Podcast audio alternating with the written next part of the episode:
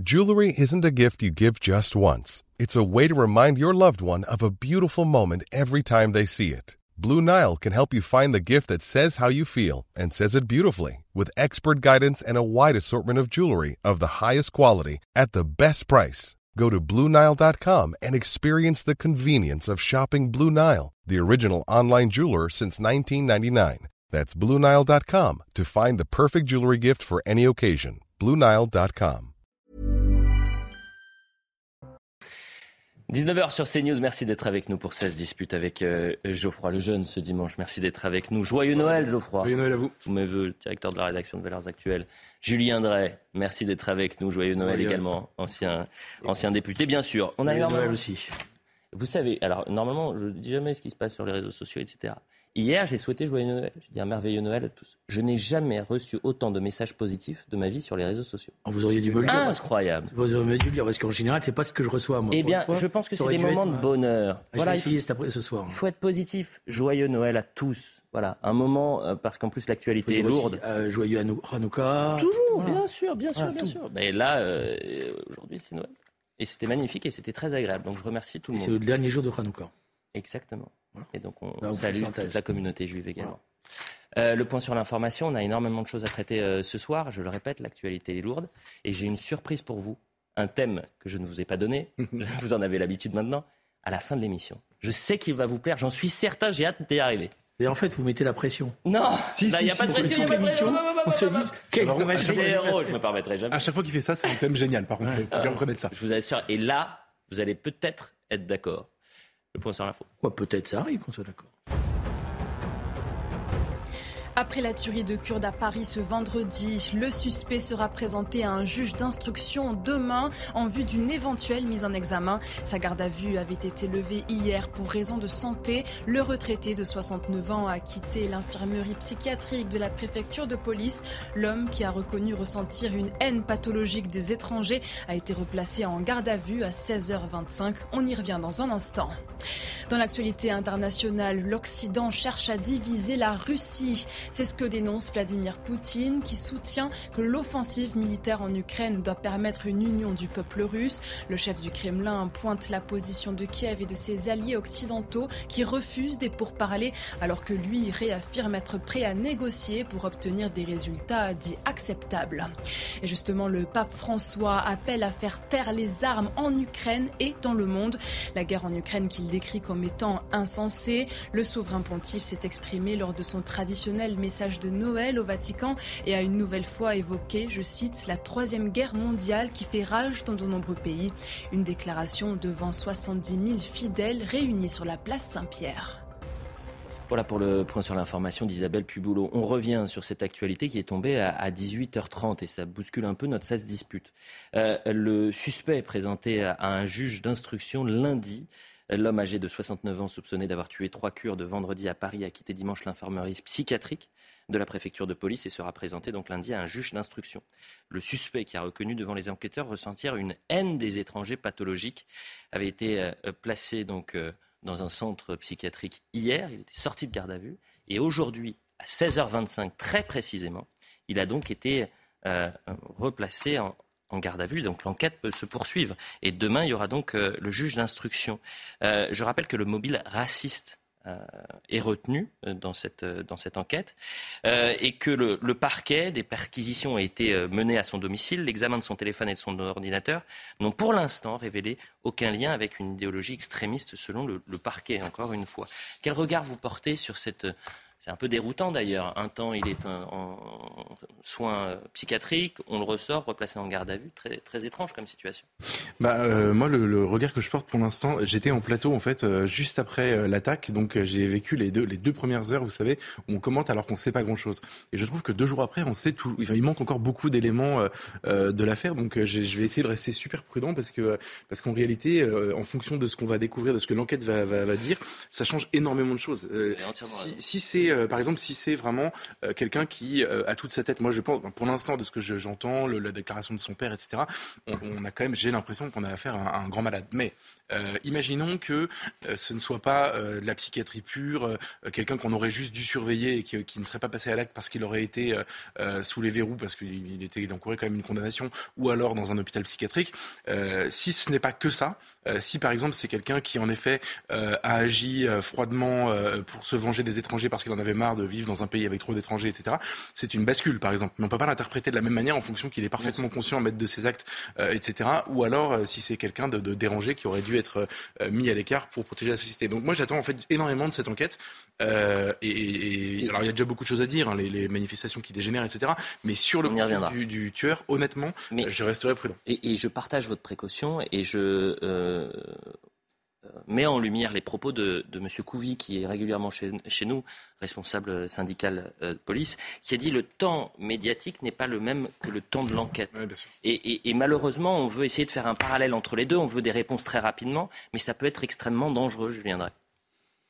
Bah oui, ça peut être dangereux, c'est évident. Il ne faut pas faire d'allégations fortes ou de, monter tout de suite sur ces grands chevaux. Je veux dire, euh, euh, on sait quand même déjà un certain nombre de choses. Euh, il y a quand même eu trois individus, trois, individus, trois Kurdes, euh, qui sont des militants reconnus de qualité, qui ont été assassinés, en tous les cas pour deux d'entre eux. Euh, c'est le centre kurde qui était délibérément visé, parce que l'information comme quoi il n'est pas arrivé par le métro, comme ça, en se baladant, mm. mais qu'il a été déposé devant ce centre culturel kurde semble plutôt confirmé, d'après y compris des gens qui étaient, sur, qui étaient là ce qui est étonnant, si vous voulez, c'est que s'il a une haine pathologique des étrangers, euh, je ne vois pas pourquoi il va s'en prendre spontanément comme ça aux Kurdes dans ce quartier de Paris. Euh, visiblement, il en connaissait d'autres, puisqu'il était déjà passé euh, à autrement. Et la même journée, il était à Saint-Denis pour essayer de, commettre. Bon, alors après, le problème, c'est que c'est la théorie des loups solitaires. C'est-à-dire, ce sont toujours des gens détraqués. Et c'est des gens détraqués qui sont manipulés par de biais, de relations, de contacts, mmh. d'échanges qu'ils ont eus.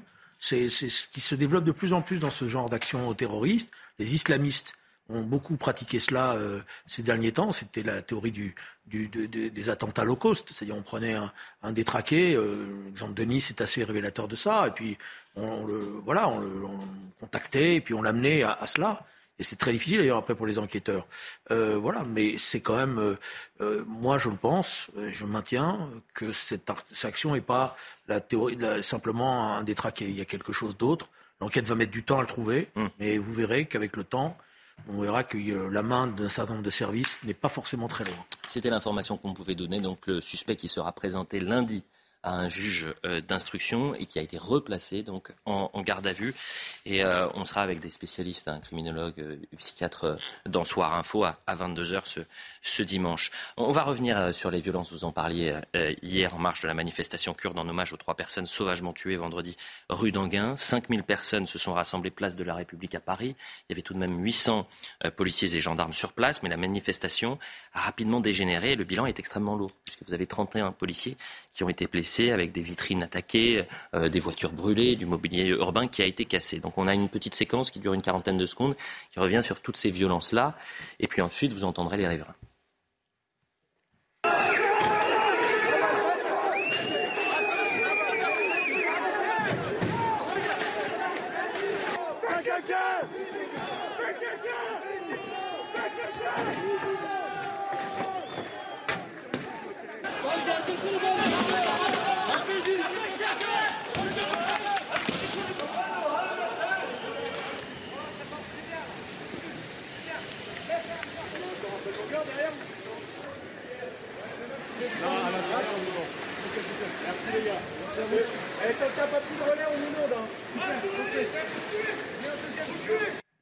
Euh, Geoffroy Lejeune, quatre jours après les attentats de, Charlie Hebdo en 2015, vous aviez un million de personnes qui étaient place de la République. Euh, vous aviez une aide d'honneur qui avait été faite pour les forces de l'ordre. Euh, sept ans plus tard, le contexte est différent. Évidemment. Totalement différent. Comparaison n'est pas raison, mais non, mais c'est-à-dire que les policiers sont intervenus 15 minutes après les faits. comment vous expliquez cette violence-là aujourd'hui? Est-ce qu'on peut se dire qu'il y a peut-être une société qui est en train de changer dans la violence, qui bascule dans la violence? Bah, Peut-être, mais enfin, on n'a surtout pas affaire au même genre. En réalité, pour moi, la vraie différence, c'est ça. C'est-à-dire que dans un cas, moi, je, valide complètement votre parallèle. Euh, comparaison n'est pas raison, évidemment, mais en fait, je vous remercie de le faire parce que je pense que ce sont des situations euh, comparables. Euh, c'est, bah, si, je vais vous expliquer pourquoi. On a une communauté qui est touchée euh, en son cœur par euh, un attentat, c'est-à-dire des gens qui sont tués par balle en pleine rue dans Paris. quand la France a été attaquée par le, terrorisme islamique en 2015, 2016 et les années qui ont suivi, c'était exactement la même chose. C'était parfois d'ailleurs même des attentats de plus grande ampleur. Je rappelle quand même qu'il y a un camion qui a roulé à Nice sur des dizaines et des dizaines de personnes pour les tuer. Euh, et, pourtant, en effet, Elliot a raison de dire qu'on a mis des bougies, on a chanté des chansons, euh, on a fait des manifestations pacifiques et il n'y a pas eu cette réaction-là. Donc la seule, euh, la seule, la seule comment dire, différence entre les deux choses, c'est que c'est une communauté qui n'est pas française, ce sont des Kurdes, euh, et qu'ils ont manifestement euh, des raisons d'en vouloir euh, à la France. Certaines sont bonnes, certaines ne, ne le sont pas, et euh, que ça a été l'occasion d'un embrasement. C'était le cas d'ailleurs quelques minutes, quelques heures après, après la fusillade. Donc je suis désolé, moi en fait, je, je, merci de le dire parce que je suis choqué par ce que je vois, et on est en droit d'exiger de la part de ces gens le même respect que celui qu'on a demandé aux Français, la résilience après les attentats. Je me permets de dire, toujours en, en recontextualisant, que c'est une minorité minorité de personnes qui ont agi de la sorte hier, oui, que la communauté kurde est doublement meurtrie parce que c'était un hommage qui était normalement euh, dans le calme et pacifique, et que sur les images qu'on voit, on voit cette minorité extrêmement violente agir, et on voit le service d'ordre euh, de la communauté kurde tenter justement de dire à ces personnes stop. Mais est-ce que ça dit quelque chose euh, tout de même Je pense qu'il faut, on peut pas comparer parce que euh, l'attentat qui, qui, Bataclan, euh, l'attentat contre Charlie Hebdo, c'était des attentats contre la communauté nationale. Mmh. Euh, c'était contre la République, contre ses valeurs. Mmh. Et donc tout le monde se sentait mmh. totalement partie prenante. Là, c'est un ciblage particulier. Euh, c'est vraisemblablement, alors on ne sait pas si c'est un attentat raciste, qu'un attentat raciste ou si c'est un attentat euh, euh, qui a vocation à, à, pénaliser la communauté kurde et à, à criminaliser la communauté kurde. Donc c'est pas exactement la même chose. Là-bas, il y a un conflit il y a un conflit très fort entre euh, le régime de M. Erdogan et euh, la population kurde en Turquie comme en Syrie, parce que les choses sont très liées. Euh, donc c'est pour ça que je ne pense pas qu'on puisse transposer les choses. D'ailleurs, la manifestation était d'abord et avant tout une manifestation euh, de Kurdes très encadrée, et ils ont été surpris parce que ça s'est pas passé ça s'est passé dans une rue parallèle, oui, pendant qu'il y avait des prises de parole. Euh, C'est-à-dire, d'un lieu, quand il y avait un certain relâchement de tout le monde parce que les gens commençaient à partir, il y a un groupe qui a été s'en prendre aux policiers. Et les policiers, visiblement, ont été débordés à ce moment-là mmh. parce qu'ils ne s'attendaient pas à ce type de débordement. Ce qui veut dire d'ailleurs que dans les... parce que ça a été précipité, euh, la manifestation, les informations n'ont pas circulé. Et c'est pour ça qu'on voit bien le service d'ordre qui, lui, totalement dépassé et les, les forces de police qui, elles-mêmes, n'ont pas les effectifs nécessaires pour s'en prendre à ce groupe dont, d'après mes amis kurdes, il y avait quelques têtes qui n'étaient pas forcément que, euh, je dirais, euh, des amis de la communauté kurde. Mais je, je, reviens quand même à cette situation. Les forces de l'ordre, au moment de la tuerie, sont arrivées en 15 minutes. C'est pas la même chose, là. Vous Donc, avez... euh, vous avez des policiers qui se disent, mais pourquoi nous attaquer, nous, dans un contexte où on est venu appréhender le suspect avec l'aide et l'héroïsme sur, sur, sur, ce qui s'est passé le jour même de l'attentat, ouais. la rue d'Anguien, il ouais. y a un certain nombre d'explications. C'est-à-dire que les forces de police sont arrivées très vite, mm. et comme elles étaient, elles étaient très inquiètes, elles ont été, elles ont, excusez-moi l'expression, dégagé un peu brutalement un certain nombre de gens. La tension est montée. Mm. Ce sont des gens qui ont des caractères très éruptifs, parce que émotionnellement parlant, c'est ce que m'ont expliqué euh, les responsables kurdes, euh, qui sont arrivés trop tard pour pouvoir calmer euh, tout le monde. Les choses avaient pris cette tournure-là. Autre question, Geoffroy Lejeune. Normalement, dans ces cas-là, il y a un temps euh, de trêve, euh, d'émotion, de deuil, euh, de, soutien, de fraternité. On voit en quelque sorte que quelques heures après la tuerie, il y a eu une bataille politique qui s'est lancée entre la gauche et la droite. Vous avez ensuite ces tensions entre des manifestants et euh, les forces de l'ordre, et le lendemain, rebelote. Comment vous le décrivez Comment vous l'expliquez ça? Pour moi, il y, a, deux éléments qui ont, qui ont changé la donne euh, sur cette affaire particulièrement. Sur les violences, euh, il faut savoir, il faut dire que les militants kurdes euh, en veulent à la France pour deux raisons. C'est la, la, la, lenteur de la justice et, l'opacité autour de l'assassinat de 2013, le double assassinat de 2013, où en gros ils ont l'impression qu'on leur a caché la vérité. La deuxième chose, c'est l'abandon des, des Kurdes contre Daesh qui, ont, qui sont restés un peu seuls en première ligne et pour là-dessus, je pense qu'ils ont raison. Mais bon, ce sont les, deux éléments qui euh, aujourd'hui motivent la violence contre les forces de l'ordre parce qu'en réalité, c'est exactement comme quand des supporters marocains s'en prennent à des policiers. Ils s'en prennent pas à des policiers, ils s'en prennent à la France. Ben là aujourd'hui, en faisant ça dans les rues de Paris, ils s'en prennent à la France. Je pense que les, policiers sont en première ligne là-dessus quand la France est attaquée. Ils payent pour euh, voilà, pour nous, pour tout le monde. Euh, c'est la première chose. La deuxième chose, pourquoi il n'y a pas eu d'émotion? En fait, l'émotion est un cache-sexe euh, utilisé par les gens qui ne veulent pas débattre des problèmes qui se posent à nous. C'est-à-dire que quand vous avez l'affaire Lola et que des gens dont je faisais partie veulent mettre sur la table le sujet de l'OQTF, de, de, l'assassin, l'assassine euh, algérienne, en disant il y a un problème politique, faut en parler, on vous répond attention, l'émotion, l'émotion. L'émotion ne dure pas trois jours ou une semaine, elle dure tout le temps. Elle est, elle est indéfinie parce qu'ils ne veulent pas, ces gens ne veulent pas qu'on parle des vrais sujets. Et bien là, ils font exactement l'inverse quand ils pensent que ça va servir leur cause. Et en gros, pour vous la faire un peu euh, courte, euh, c'est tous les gens qui ont pensé comme Libération, vous savez qu'il y avait eu une nuit bleue et une peste brune, qui ont pensé qu'ils avaient enfin un attentat raciste organisé d'extrême droite à pouvoir se mettre sous la dent. Et c'est ces gens-là qui, les premiers, ont pris la parole. Il faut voir les, premières réactions politiques des gens qui vont de la France insoumise à souvent même la, la, la majorité Renaissance et compagnie. Ils étaient trop heureux, trop heureux de pouvoir se dire enfin, on a notre crime d'extrême droite, on va pouvoir mettre à l'amende Zemmour et Marine Le Pen. C'est comme ça que ça se passe. C'est pour ça que la trêve, l'émotion n'existe que quand ça les arrange. Non, moi je ne suis pas d'accord pour aller aussi vite et faire des, globalisations et des généralisations qui vous arrangent bien parce que vous êtes dans un procès permanent d'une gauche qui vous sert bien d'un certain point de vue parce que elle fonce dès qu'on lui agite un chiffon rouge, elle n'a pas la raison nécessaire et elle existe, les détachements. Oui, elle existe, mais elle, est minoritaire d'après moi. Par rapport au peuple de gauche que je connais, elle est extrêmement minoritaire. Encore plus le peuple de gauche, hein, Julien. Euh, et puis bon voilà, mais ça c'est un autre débat et dans les mois qui viennent, je, pense qu'il y a des clarifications vont avoir lieu, y compris à gauche, qui permettront euh, de remettre les choses en clair. Elle est minoritaire, mais elle fait cinq fois le score de. Oui, mais parce que c'est il y a des moments de crise politique. On a vécu une crise politique, une crise de direction politique de la gauche. J'espère qu'on va en sortir mm. euh, assez rapidement. Ça, c'est un premier débat. Euh, il y a un deuxième débat qui est la réalité de la société française, c'est violence et tensions. Mais là, vous n'êtes pas exactement dans la même chose. Je m'excuse de le dire. C'est pas que je veux minimiser la réalité de ah, la société française. Ça, je, ce que vous dites. Là, vous avez euh, D'abord, c'est pas la, c'est pas la, communauté kurde, elle n'a pas cherché la bagarre avec la police. C'est pas vrai.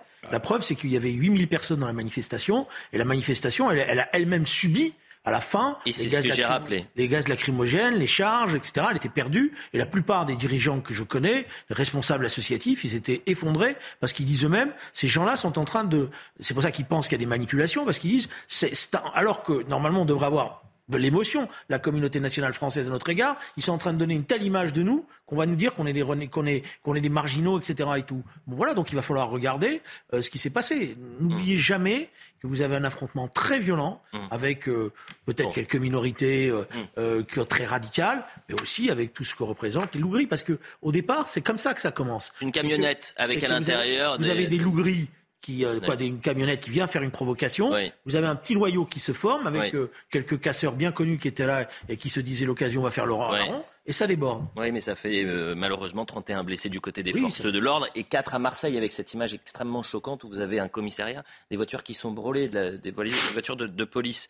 Euh, et j'ai rappelé bien évidemment que c'est une communauté kurde qui est doublement meurtrie, meurtrie par cette, ce traumatisme de vendredi. Et le lendemain, lorsqu'ils veulent se recueillir, vous avez quelques dizaines de personnes extrêmement violentes qui s'en sont pris euh, aux forces de l'ordre, au mobilier et, les images qu'on a pu voir. Avançons. Euh, parlons à, présent de, notre histoire, de notre culture. Noël, tiens.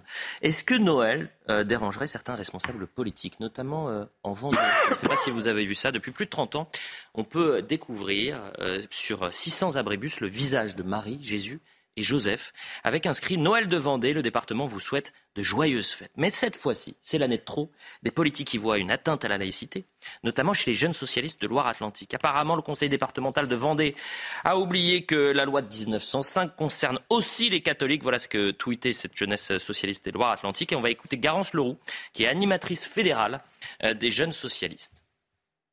C'est que ces affiches sont donc payées par nos impôts et nos impôts servent à faire la promotion d'une religion, et c'est pas normal, la loi de 1905 ne l'autorise pas. le département de Vendée est une collectivité, et la loi de 1905 dit clairement qu'il faut séparer euh, la puissance publique des églises, euh, et, je trouve que cette loi n'est pas respectée avec cette affiche. À chaque fois qu'il y a une atteinte à la laïcité qui est faite par des collectivités, les jeunes socialistes de Loire-Atlantique ou d'autres départements, en l'occurrence c'était moi qui étais le plus proche géographiquement pour tweeter, on tweet pour dire que ça nous choque Cette semaine, Philippe euh, de Villiers a répondu. Je rappelle qu'il était président pendant 23 ans du Conseil général de Vendée. C'est moi qui ai décidé en 1989 d'apposer sur les abribus de Noël euh, vendéens. la Vendée est une vieille terre chrétienne qui a payé pour cela.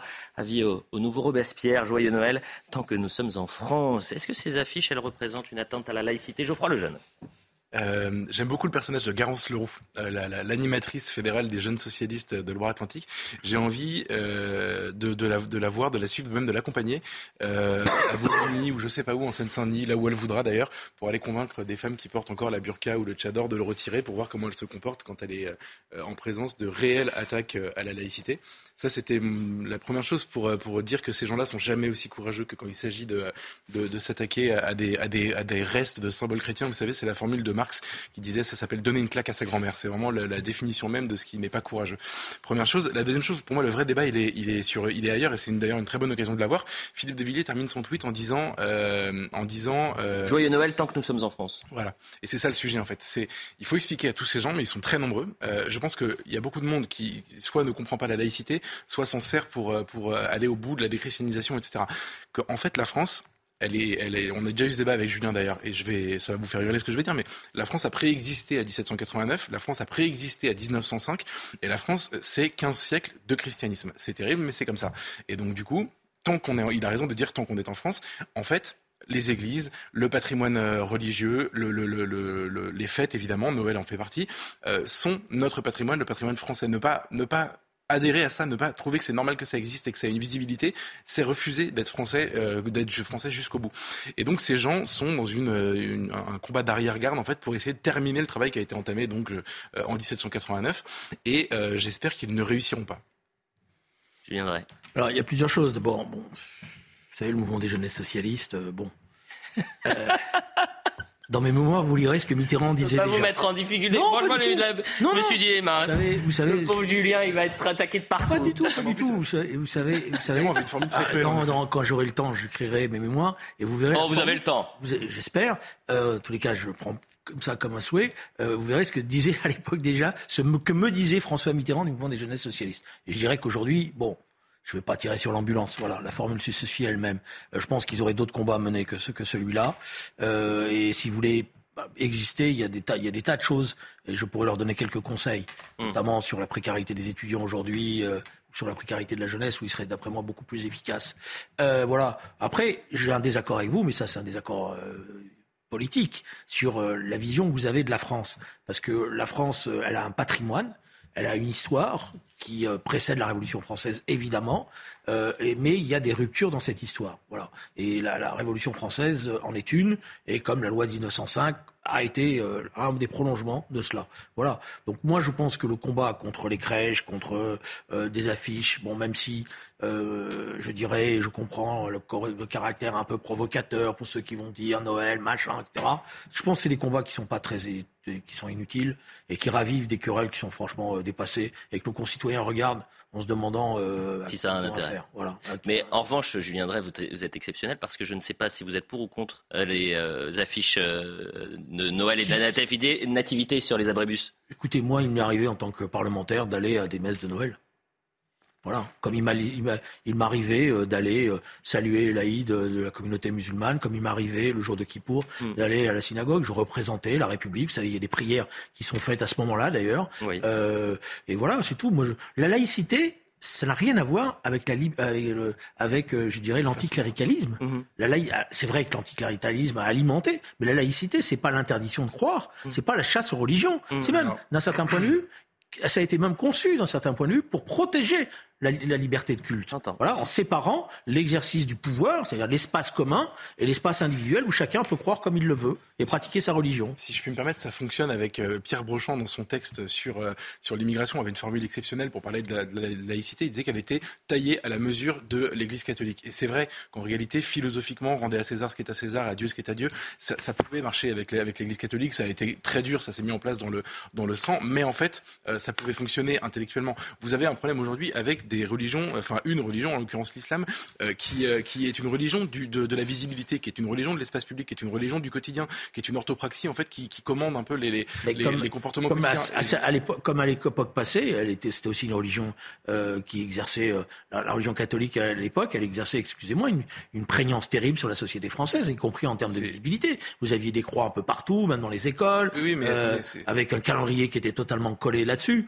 Et moi, je pense que la religion musulmane, encore le cas, puisque c'est elle qui est, c'est elle qui est visée dans, dans vos propos, elle doit évoluer pour s'adapter justement à la laïcité. C'est vrai qu'il y a une partie aujourd'hui, l'islamisme radical, qui refuse ce cadre laïque, qui en fait même un adversaire. Mais en fait, c'est pas l'islamisme radical, c'est l'islam tout court qui, non, c'est pas vrai. C'est-à-dire que donc, tous les musulmans ne peuvent pas s'insérer dans la société française. Les, les, musulmans individuellement peuvent le faire, il n'y a aucun problème. Il y en a d'ailleurs plein qui réussissent et heureusement. Sinon, on ne serait pas dans cette situation, ça serait bien pire. Mais l'islam en tant que tel n'est pas compatible avec la laïcité française. C'est pour ça que moi, je pense que le seul moyen. Attention à la formule, parce que si vous dites l'islam n'est pas compatible avec la République française, ça veut dire ah, que par exemple tous les, toutes les euh, tous les imams qui euh, sont euh, aujourd'hui des instruments de, de, la paix civile. Il y en a beaucoup. Mm. Il y en a un noyau qui n'est pas du tout un instrument de la paix civile et qui cherche au contraire à mais non, mais la je, guerre. Je, mais, je, veux dire, quand on construit des quand il faut être honnête, la République elle a aidé à construire des mosquées. Elle l'a fait. D'une manière ou d'une autre, d'une manière indirecte. Elle l'a fait en réservant des terrains. voilà. On avait tort de le faire. Parce qu'il y a des millions de Français de confession musulmane qui respectent parfaitement euh, les codes, les traditions, euh, la République. Donc c'est pour ça que c'est un peu dur lorsque vous dites que l'islam n'est pas compatible avec la République. Il faut bien comprendre qu'il y a deux choses différentes. Il y a les gens, les musulmans. Alors, eux, mais si vous les séparez de leur culte. Mais c'est non, mais c'est extrêmement important. Vous voulez, vous voulez bien les individus, non, vous voulez pas Non, non, non. non. Il y a les gens, les musulmans, ils ont un comportement individuel qui peut parfaitement être conforme. Il n'y a aucun problème avec ça. J'en connais moi aussi. Enfin, je, ne suis pas non plus complètement coupé. Et il y a l'islam qui est une qui est une règle. Je vais vous proposer de débattre avec le responsable de la mosquée de Paris. Et vous voyez que mais, mais je les connais, on les a, on les Il n'y a aucun problème. Parfaitement républicain. Ils font, des, ils font des écarts, pardon. Je suis obligé de vous couper parce que c'est la publicité. C'est un combat à l'intérieur de la religion. Bien sûr. Évidemment. Et rappelons que des, euh, la grande majorité des Français de confession musulmane respectent les lois de la République. La publicité, on revient dans un instant. On parlera des actes anti-chrétiens juste après la publicité parce que c'est un sujet qui n'est pas traité par les médias, qui n'entre pas dans le logiciel de certains euh, médias. Et je trouve qu'il euh, faut en parler, essayer de comprendre pourquoi. On parlera aussi de Saint-Denis, avec une patinoire, qui est patinoire de la discorde à Saint-Denis, des sans-abri, la promesse d'Emmanuel Macron. On parlera de la grève SNCF, je vous donne un peu le programme, et le sujet surprise, après la publicité. 19h30 sur CNews, la deuxième mi-temps de 16 dispute. Geoffroy Lejeune et Julien Drey sont avec nous ce soir. On va parler d'une patinoire qui fait scandale à Saint-Denis avec la sobriété énergétique. Je dis tout aux téléspectateurs pendant la publicité, vous m'avez dit c'est vraiment un sujet génial, il faut absolument qu'on le traite. Moi, je ne comprenais pas un peu la polémique. Donc, vous allez tout, vous allez éclaircir et les téléspectateurs et moi, je suis le premier passeur. Mais avant, le point sur l'information. Après la tuerie de Kurde à Paris ce vendredi, le suspect sera présenté à un juge d'instruction demain en vue d'une éventuelle mise en examen. Sa garde à vue avait été levée hier pour raison de santé. Le retraité de 69 ans a quitté l'infirmerie psychiatrique de la préfecture de police. L'homme qui a reconnu ressentir une haine pathologique des étrangers a été replacé en garde à vue à 16h25. Manifestation à Bruxelles pour la libération d'un Belge détenu en Iran. Olivier Van de Castel, 41 ans, est un travailleur humanitaire arrêté à Téhéran le 24 février sans raison selon sa famille. Il a été condamné la semaine dernière à 28 ans de prison et aucune indication n'a été fournie par les autorités iraniennes sur les charges retenues contre lui. Près de 50 personnes ont manifesté pour réclamer sa libération immédiate. Tempête aux États-Unis. Au moins 22 personnes ont perdu la vie, la plupart sur les routes devenues très dangereuses à cause du verglas et du manque de visibilité. Des dizaines de milliers d'Américains sont toujours sans électricité. La ville de Buffalo, dans l'État de New York, est durement touchée. Les services de secours sont presque paralysés. Entre 30 et 60 cm de neige devraient encore tomber cette nuit. Voilà pour le point sur l'information d'Isabelle. À Saint-Denis, la mère socialiste est rattrapée par la patrouille écolo. Sobriété énergétique oblige. Au cœur des tensions, la patinoire, la patinoire de la ville. Certains demandent à ce qu'elle soit sacrifiée, au même titre que euh, trois ludothèques sur huit de Saint-Denis. Alors les ludothèques, ce sont ces espaces de jeu pour les, pour les enfants. Mais la mairie des noms et, ça fait le bonheur des habitants de Saint-Denis. Alors on va écouter ces habitants parce qu'ils sont très contents d'avoir cette patinoire. Mais il y a, euh, voilà, la discorde, la problématique euh, euh, du côté de la gauche à Saint-Denis, c'est évidemment cette fameuse patinoire. On écoute d'abord les habitants de Saint-Denis qui sont heureux de la voir. Pour moi, la mairie de Saint-Denis a bien fait de maintenir la patinoire parce qu'on voit vraiment la magie de Noël, que les enfants profitent, ça leur fait plaisir. Ils ne sont pas pénalisés, ils ne sont pas bloqués, et au moins ils peuvent s'amuser et on sent vraiment la magie de Noël. Ah, J'étais très content parce qu'on l'a tous les ans et euh, les enfants aiment beaucoup. Hein. Et donc euh, moi, quand j'avais leur âge, euh, on avait plus souvent de la neige et de la glace, enfin de la neige surtout, qu'il ne faut pas être intégriste et demander à tout fermer. 17 000 enfants vont pouvoir jouer sur cette patinoire. Alors c'est quoi? C'est de la sobriété à deux vitesses? Qu'est-ce qui se passe, Geoffroy le jeune, à Saint-Denis là? Et en fait, je pense que c'est pas une maire, c'est un maire. La maire le maire socialiste, bien évidemment. Moi, pour la première fois de ma vie, je veux dire du bien du maire socialiste de Saint-Denis. Donc, euh, non, mais je pense qu'il a évidemment raison de tenir.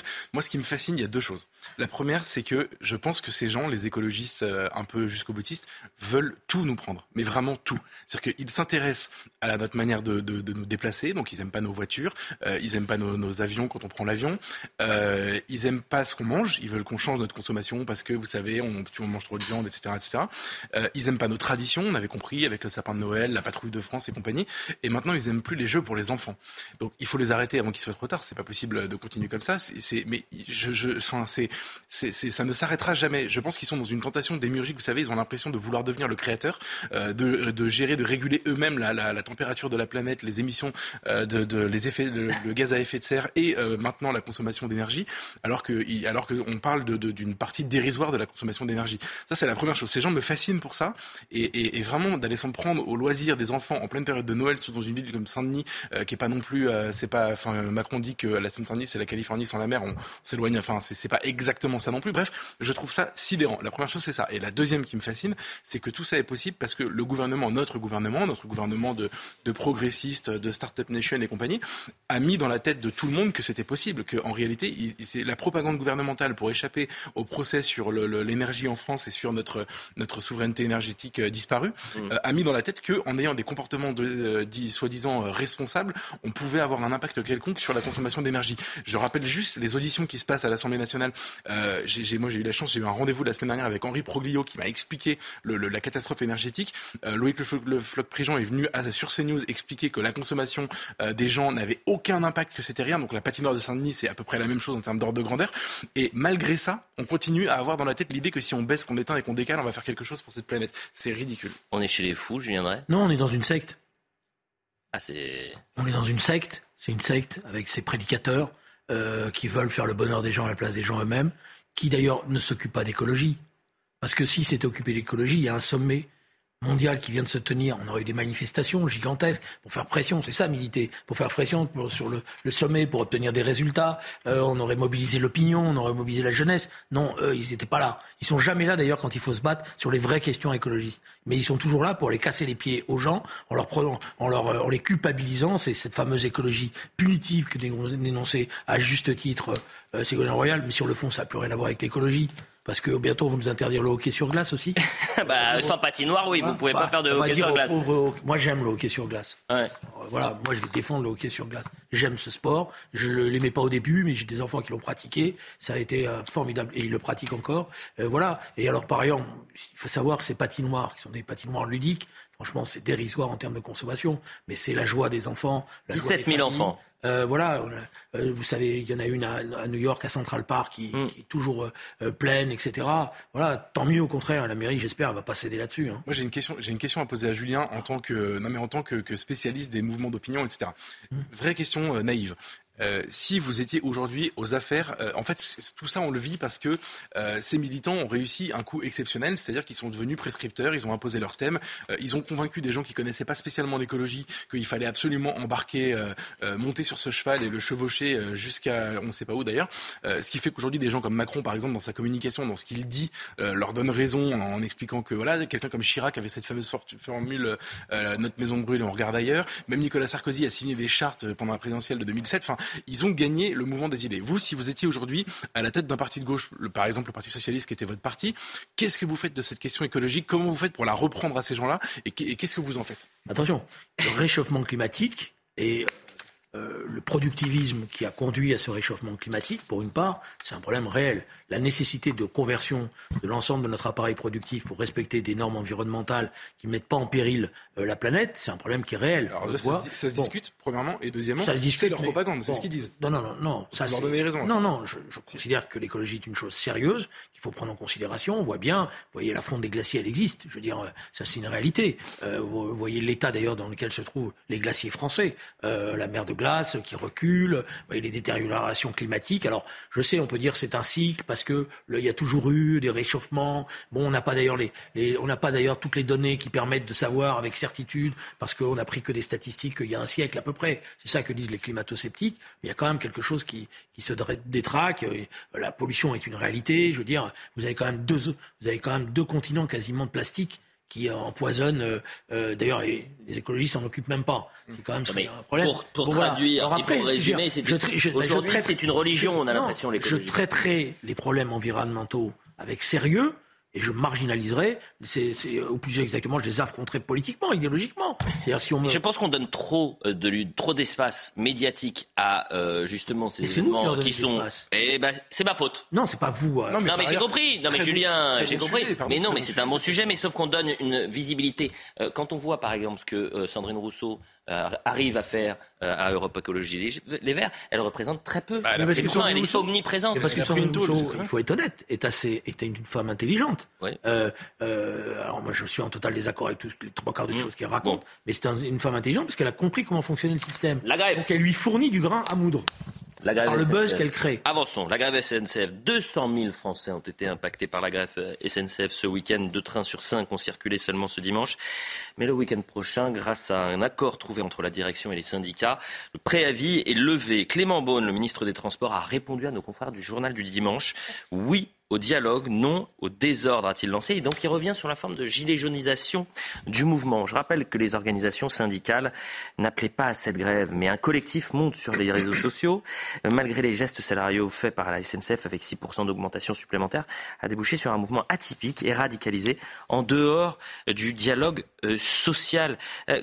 D'abord sur cette grève, quel regard vous portez sur cette grève, Geoffroy Lejeune Moi, j'aime pas la comparaison avec les gilets jaunes en fait, parce que les gilets jaunes, c'était des gens qui euh, étaient privés de micro depuis 30 ans, euh, qui, euh, qui étaient, qui n'existaient plus dans le système ni médiatique ni politique. Mm. souvent d'ailleurs des abstentionnistes, des gens qui étaient sortis complètement de tout ça et qui sont venus tout à coup de manière spontanée sur des ronds-points avec un signe de ralliement qui était le gilet jaune parce que tout le monde l'avait dans sa voiture pour dire qu'on existe. Est-ce que ce serait possible de penser à nous un tout petit peu? Et qui d'ailleurs ont perdu, ont perdu parce qu'ils n'ont rien obtenu ou, ou des, des, mesures cosmétiques annoncées par Macron qui n'étaient pas du tout en, rapport avec ce qu'il demandait. Euh, et c'était, euh, comment dire, une mobilisation au nom du bien commun. Là, c'est une revendication catégorielle. Alors, je veux bien que ça échappe aux syndicats, mais c'est pas du tout les gilets jaunes. Ce qui n'est pas totalement vrai, d'ailleurs, parce que les syndicats ont joué un, double jeu. je le dis, je le dis aux téléspectateurs, pour qu'il y ait une grève dans le secteur public, il faut un préavis déposé au moins cinq jours ouvrés avant par un syndicat.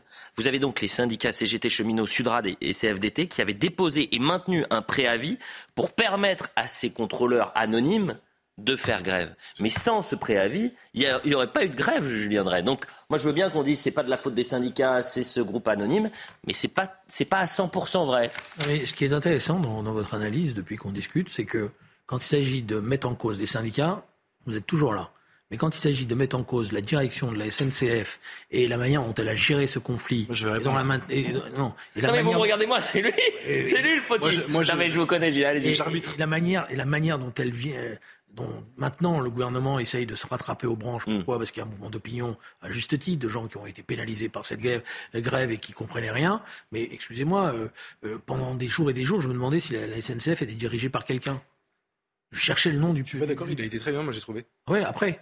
Bah, non mais attendez, parce que, non mais vous avez après, toujours... après quand la grève était terminée, vous avez mais non, un PDG c'est avant, non, il y a quelques jours. Ils ont été d'une grande discrétion. Au contraire, tout le monde cherchait, je cherchais moi euh, dans la presse quelles étaient les déclarations des dirigeants de Pourquoi ils ont prenons un exemple. Non, mais ils, vous ont avez... attendu, ils ont attendu le 24 décembre que Macron s'énerve pour convoquer les syndicats mm. et d'ailleurs euh, céder sur des revendications. Moi, je entendu avant le PDG de la SNCF, hein, pardon. Ouais, juste, non, mais non, Vous avez une ligne particulière avec lui, c'est pour ça Non, pas du tout. Je l'ai entendu sur RTL. Ouais. Donc il a fait une matinale. Donc oui, présenter ses excuses pour les, les voyageurs. Effectivement. Non, non, mais oui, mais, mais moi, je vais vous dire une chose. J'en ai rien à faire qu'il présente ses excuses. J'aurais mm. aimé qu'il n'y ait pas de grève, mais, parce que intelligemment, il aurait anticipé ce qui était en train de se passer dans son entreprise. Est-ce qu'il faut faire comme en Italie, c'est-à-dire qu'il y a des temps où il n'y a pas de grève? C'est aussi simple que ça. Euh, c'est-à-dire que pendant les grandes vacances, euh, à Noël, au fête de Pâques, au fête de la Toussaint, pendant les élections, les grèves sont interdites. Moi, je vais aller plus loin que ça. Il faut faire comme aux États-Unis, en fait. En 1980.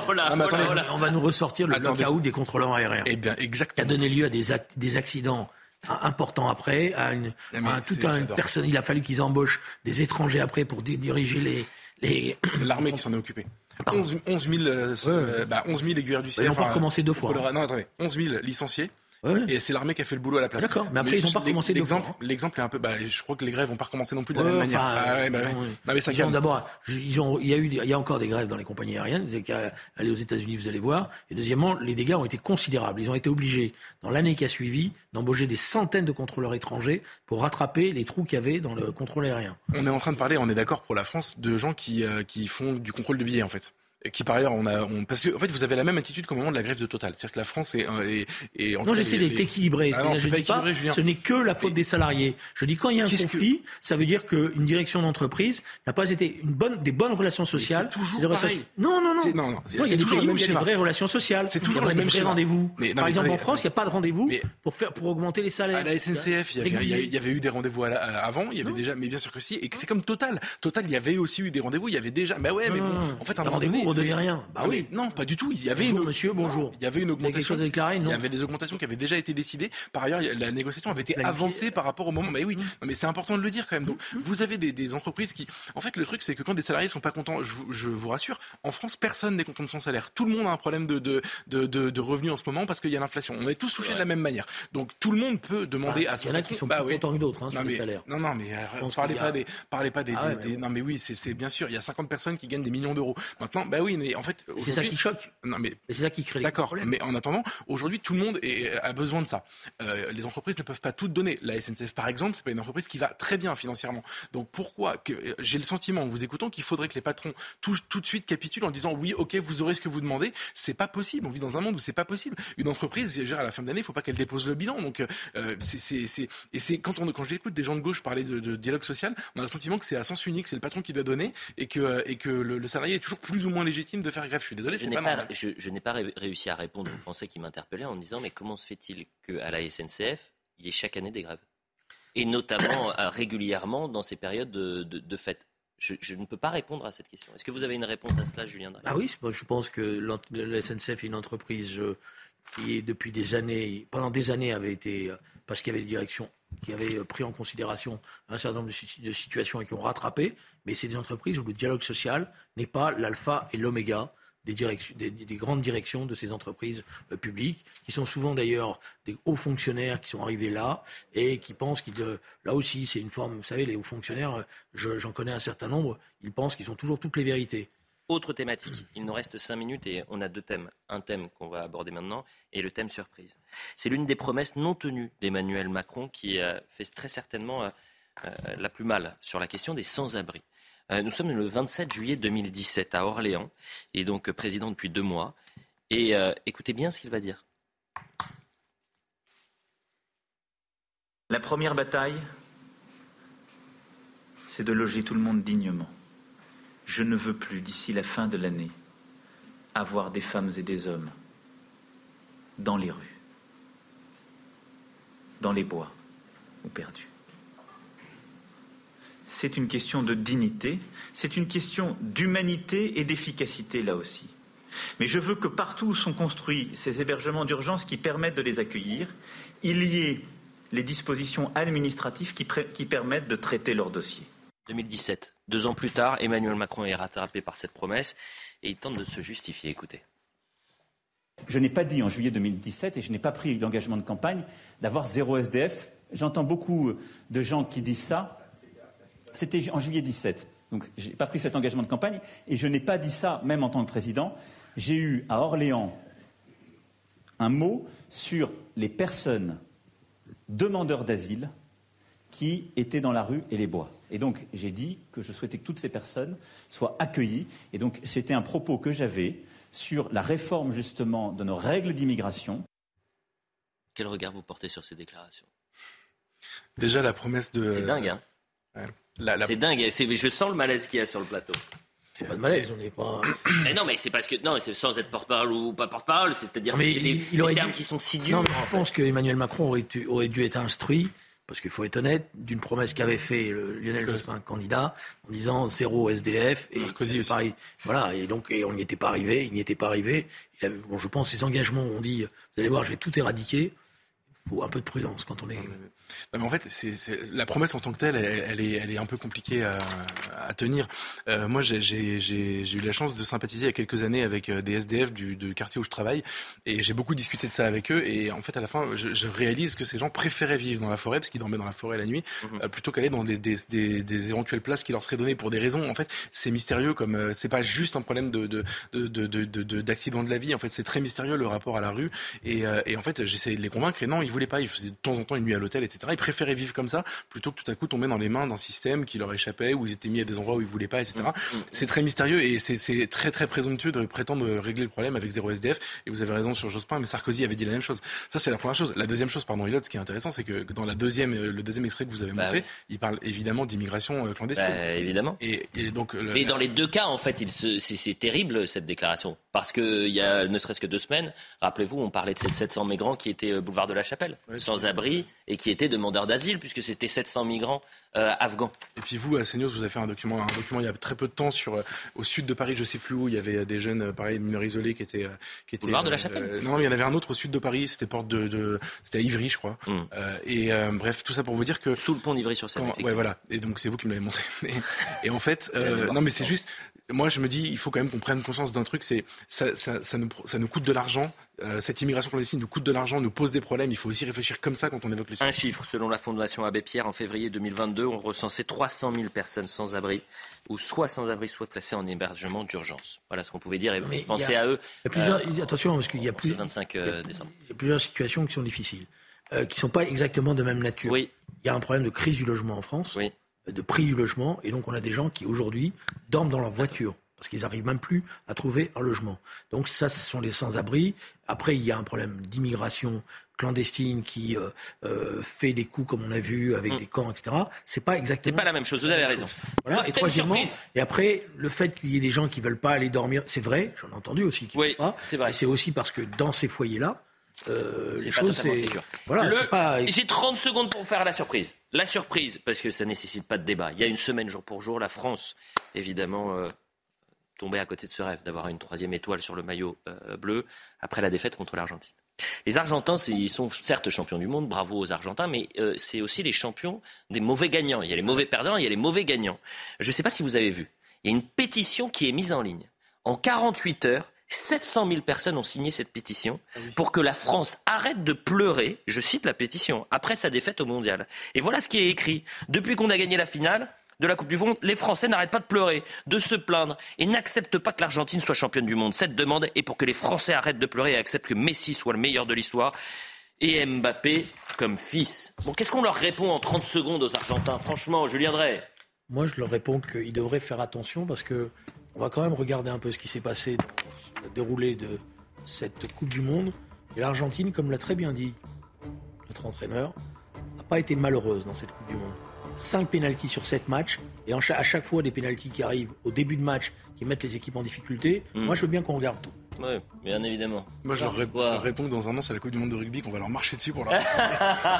bien vu, ça va être nos, euh, nos Français, notre 15 de France. Allez le 15 de France, allez l'équipe de France, merci. Non mais ils n'ont pas été élégants. Euh, non, plus que ça. Plus que ça. Il y a eu des gestes très déplacés. des gestes très déplacés. Et hmm. ça, me déçoit parce que j'avais une haute idée de Lionel Messi et je pense que c'était à lui de remettre euh, tout ça en bon ordre. Vous pouvez revoir cette émission sur cnews.fr. Joyeux Noël à, tous. Merci pour tous ces messages. Julien Drey et Geoffroy Lejeune, je vous remercie tous les deux. Euh, l'actualité, je le répète, est, parfois lourde. Et euh, voilà, il faut arriver à trouver des moments d'espoir. J'espère que vous avez eu des beaux cadeaux sous le sapin. Moi, j'ai eu le plus beau cadeau qu'on pouvait me faire. C'est mon frère qui l'a fait. Vous avez mon frère a devenu un oncle. Exactement, oncle et parrain. Et vous verrez. Il s'appelle Angèle. Et quand vous deviendrez père, ça sera encore plus formidable. Alors pour l'instant, c'est pas au programme. Mais je dis à Angèle que je n'ai pas encore vu, qui est née vendredi à 2h22 très précisément. on va lui souhaiter le meilleur du monde. Que je l'aime profondément et que j'aime mon frère bien sûr et sa compagne et que je suis un homme heureux. Ils ont de la chance d'avoir un, un frère comme ça.